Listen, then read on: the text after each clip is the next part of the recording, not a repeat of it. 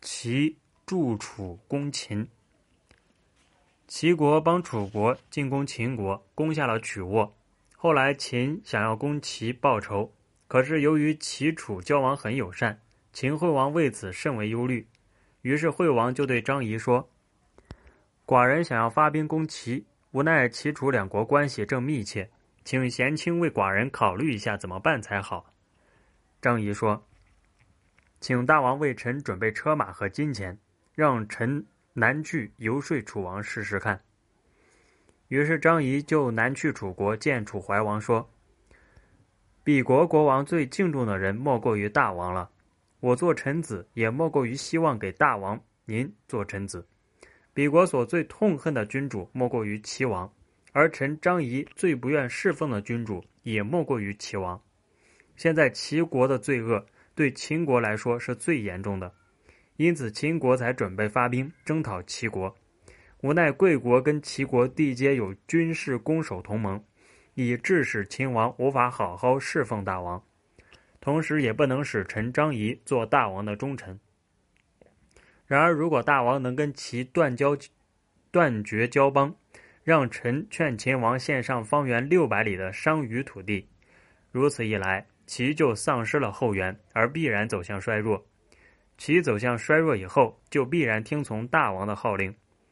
由此看来，大王如果能这样做，楚国不但在北面削弱了齐国的势力，而又在西面对秦国是有恩惠，同时更获得了商于六百里土地，这真是一举三得的上策。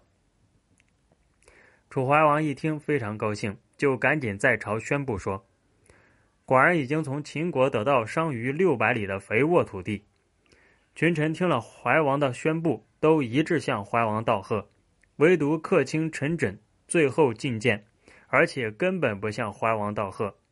这时怀王就很诧异地问：“寡人不发一卒，而且没有伤亡一名将士，就得到商于六百里土地。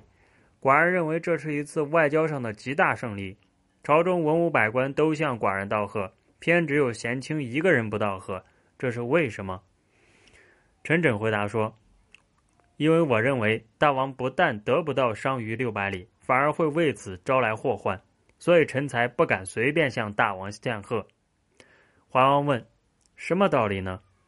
陈真回答：“秦王所以重视大王的原因，是因为有齐国这样一个强大盟邦。如今秦国还没把地割给大王，大王就跟齐国断绝邦交，如此就会使楚国陷于孤立状态。”秦国又怎会重视一个孤立无援的国家呢？何况如果先让秦割让土地，楚国再来跟齐断绝邦交，秦国必不肯这样做。要是楚国先跟齐断绝邦交，然后再向秦要求割让土地，那么必然遭到张仪的欺骗而得不到土地。受了张仪的欺骗以后，大王必然懊悔万分。结果是西面惹出秦国的祸患。北面切断了齐国的后援，这样秦齐两国的兵都将进攻楚国。楚怀王不听从，说：“我的事儿已经办妥当了，你就闭口，不要再多说，你就等待寡人的好消息吧。”于是怀王就派使者前往齐国，宣布跟齐断绝邦交。还没等第一个绝交使者回来，楚王竟急着第二次派人去与齐国绝交。张仪回到秦国后，秦王就赶紧派使者前往齐国游说，秦齐的盟约暗暗缔结成功。果然不出陈轸所料，当楚国派一名将军去秦国接收土地时，张仪为了躲避楚国的所土使臣，竟然装病不上朝。楚怀王说：“张仪以为寡人不愿诚心跟齐国断交吗？”于是楚怀王就派了一名勇士前去齐国骂齐王。